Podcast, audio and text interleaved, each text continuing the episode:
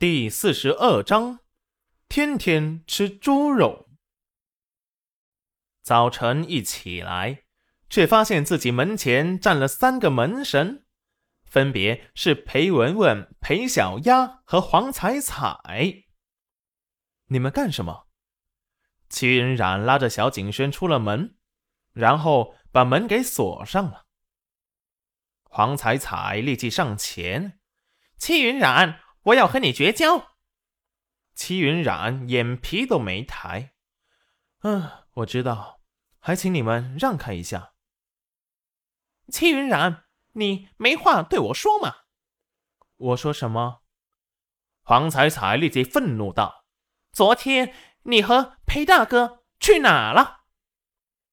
齐云冉白了他一眼：“关你屁事！你。”怎么骂人？裴小丫柔柔弱弱道。齐云冉打量了半天，才认出来：“哦，原来是你啊！你被黄彩彩打歪的脸好了。”你欺负人！说完，嘤嘤的哭了起来。黄彩彩也眼神不善的看着齐云冉：“你休想挑拨我们的关系！现在我们是同盟。”你们有什么关系？齐云冉懒懒的问道。齐云冉，是不是你想一个人独占裴大哥？这话怎么说的？不是嘛？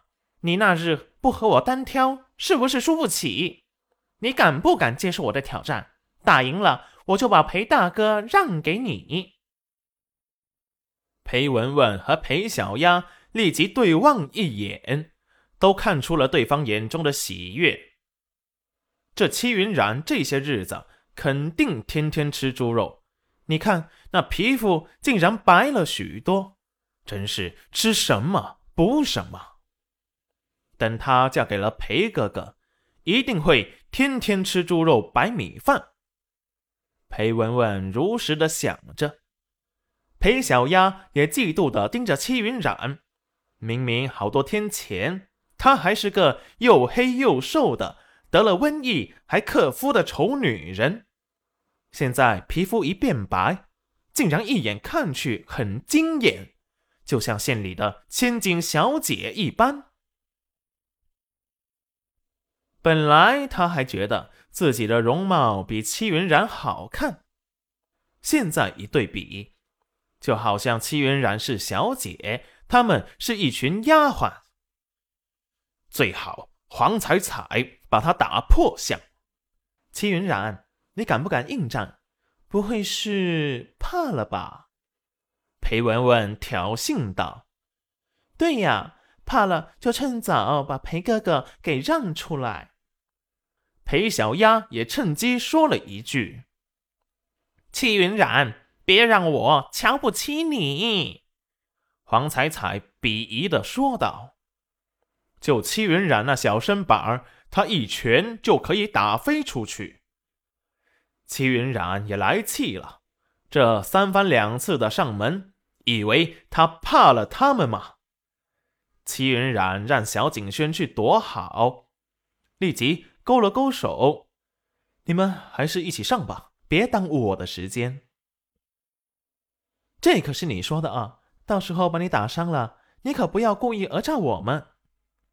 三人对视一眼，眸中闪过欣喜。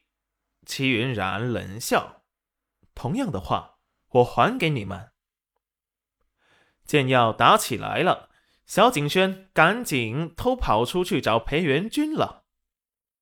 黄彩彩三人也不在意，等他一个小孩子找到裴元君，再带上时，他们已经把齐云冉给打趴下了。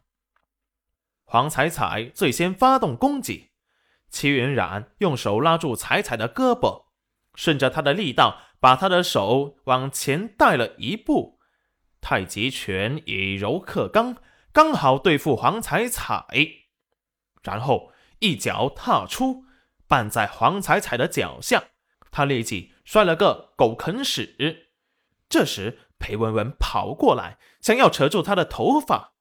而裴小丫就想扯掉他腰间的腰带，看着小景轩带着裴元君一伙人上来了，这裴小丫和裴文文心思恶毒，竟然向他当众出丑，扒了他的衣服。齐云冉心头闪过怒色，本是想要把他们摔出去的手立即收回，比他们动作更快的袭向了两人的腰带。